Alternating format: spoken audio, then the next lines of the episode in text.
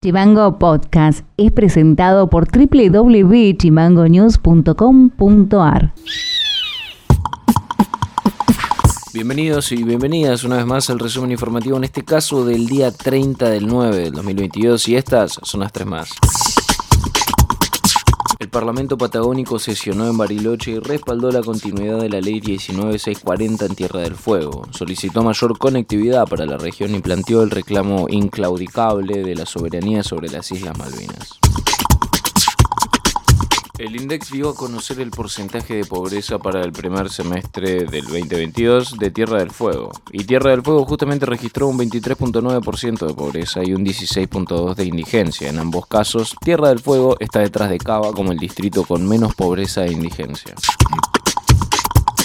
Gendarmería y aduanas secuestraron en dos operativos realizados el 6 y el 25 de septiembre 120.000 dosis de cocaína por un valor aproximado de 32 millones de pesos, que es una torta de guita. Noti Audio. El comandante del cuartel de bomberos voluntarios de Ushuaia, Hugo Canseco, dio detalles sobre el recorte que llega hasta el 50%, presentado por el Ejecutivo. Además, le pidió a las y los legisladores el espacio para poder comentar lo que está ocurriendo.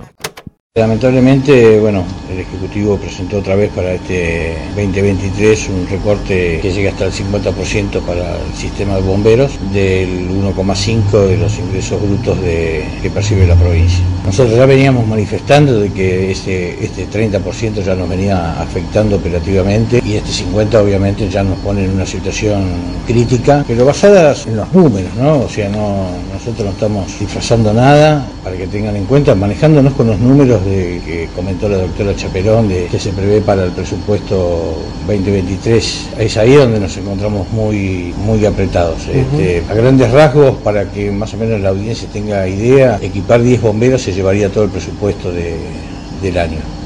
Noti Audio.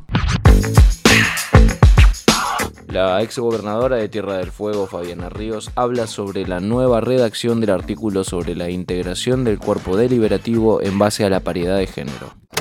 La lectura final es para nosotros hay un dictamen de mínima y un dictamen de máxima. El de mínima sería el dictamen de Somos que incorpora el criterio López Central más suplencias, vacancias eh, y control de preferencias con criterio de género, y el de máxima, que establece que todo esto está, pero además eh, la búsqueda es la paridad con el objetivo de la democracia paritaria. Democracia paritaria es mitad por mitad. En, el caso de Somos lo que se hace es darle norma convencional fallo judicial. Pero en el otro caso, en lo que se avanza, es en que por lo menos tiene que haber una proporción por género y esa proporción es el 50%.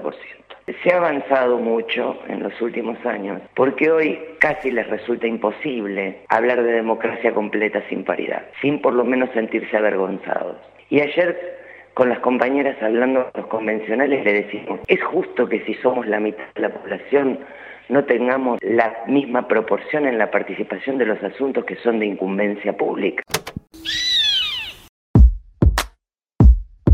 Para más contenido, seguinos en Facebook, en Twitter e Instagram como chimango.news. Eso ha sido todo por hoy, nos estaremos encontrando en el próximo resumen informativo. Acordate de seguirnos en Spotify como Chimango News o comunicándote con nosotros a través del 2901 6506 66. Abrazo grande. Chimango Podcast es conducido por Ilian Sánchez, producción periodística Fede García y Martina Alfaro, diseño y redes Mica Orue.